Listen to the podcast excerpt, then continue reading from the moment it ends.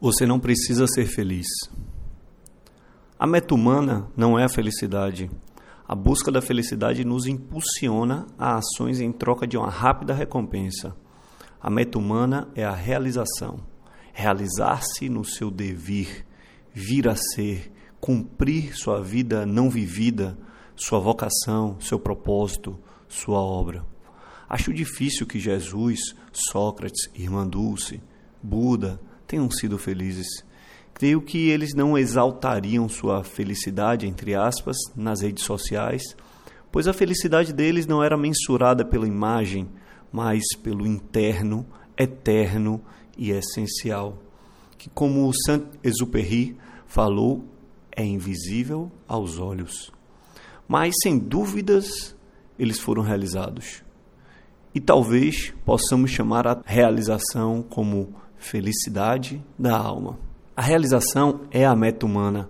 E aí temos um grande problema filosófico. Ninguém pode definir a minha realização, ou como os gregos entendiam, minha vocação da alma, do latim vocatio, chamado. Sua alma tem algo que somente ela pode contribuir nesse contexto exato em que você vive sendo mulher ou homem, morando na cidade que você mora, tendo vivido nas décadas que você vive, tendo nascido na família que você nasceu, ou seja, respeitando suas condições kármicas. Para a realização, precisamos, antes de tudo, nos conhecermos profundamente. Mas hoje é mais fácil conhecer a vida dos outros do que a nossa. Quanto tempo você medita, ora, reflete profundamente por dia? E quanto tempo você acessa as redes sociais para saber sobre a vida dos outros? A vida visível e divulgável para que seja invejável, diga-se de passagem. Quanto tempo foca naquilo que é sua obra aqui neste plano? E quanto tempo age somente por dinheiro trabalhando com algo que não completa a sua obra nesse plano? Como Nietzsche disse, é mais fácil obedecer ao outro do que dirigir-se a si mesmo. E esse outro, às vezes, é uma parte de nós mesmos, a parte que busca prazeres imediatos, instantâneos e mesquinhos, em detrimento das nossas mais nobres ações em busca da realização. As pessoas em busca da realização nem sempre são felizes, ao menos no conceito atual de felicidade, ou seja, satisfação imediata e apego às coisas e pessoas.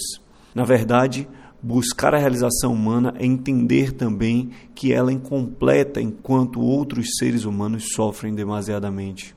Eu posso ser extremamente feliz se fizer parte de uma das 62 famílias no mundo que detém 50% da riqueza mundial, mas nunca seria realizado, pois a realização me impulsiona a ser um eterno buscador de melhoria humana para todos. E como poderia ser realizado sabendo que a riqueza que tenho, que tem o poder de salvar muitas vidas e que é muito mais do que eu preciso, não está sendo utilizada para ajudar outras pessoas? Todo ser humano em busca da realização tem um saber comum. Somos um. Como li outro dia, mestre, como devemos tratar os outros? Não existem outros.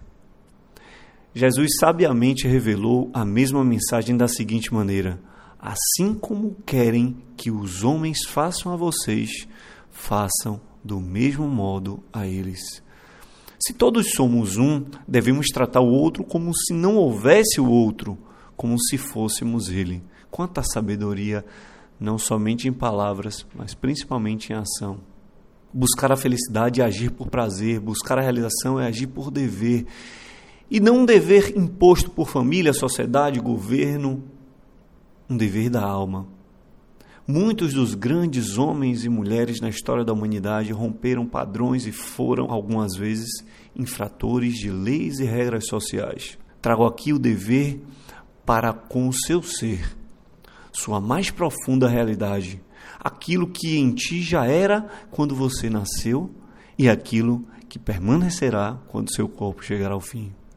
Esse dever da alma, que os hindus chamavam de Dharma, leva a um tipo específico de ação, a reta ação, agir por dever, sem apego ao fruto. Quantas ações do seu dia são guiadas por sua alma? Quantas são pelo seu corpo e desejos de felicidade? Tenho um verdadeiro pânico só de pensar nisso, pois fico quase depressivo com o resultado da minha conta comparativa. Não é à toa que os mestres falavam: a noite escura para o ignorante é dia claro para um sábio, pois o foco dos pensamentos, sentimentos e ações dos grandes sábios da humanidade sempre foi diametralmente oposto ao da quase totalidade das pessoas. Não é fácil, mas é o necessário fazer o que se deve fazer sem busca de recompensa. Ação pelo dever, repito, não é fácil, mas quem disse que o fácil é bom? Em aspera veritas, como diziam os estoicos, que significa no difícil está a verdade. O problema é que a gente pode passar a vida toda dançando a música errada. Até quando esqueceremos o motivo de estarmos aqui e nos distrairemos no parque de diversões da vida? Não tem problema andar de roda gigante de vez em quando, mas que você lá de cima aviste uma pessoa caída no chão e possa, na primeira descida, pedir ao maquinista que pare desça, ajude a pessoa e que você possa se sentir realizado por ter ajudado um irmão sem nome, sem religião, sem sexo, um simples humano, sentir-se realizado, mesmo perdendo a felicidade momentânea da roda gigante, ajudar não para ouvir um efusivo muito obrigado, mas porque era, é e sempre será sua obrigação então, vamos continuar buscando incessantemente a felicidade ou nos dedicaremos à busca da vocação para a realização da nossa obra? Vamos descer dessa roda gigante e ajudar os caídos? Sei que eu e você podemos ser mais. Torna-te quem tu és.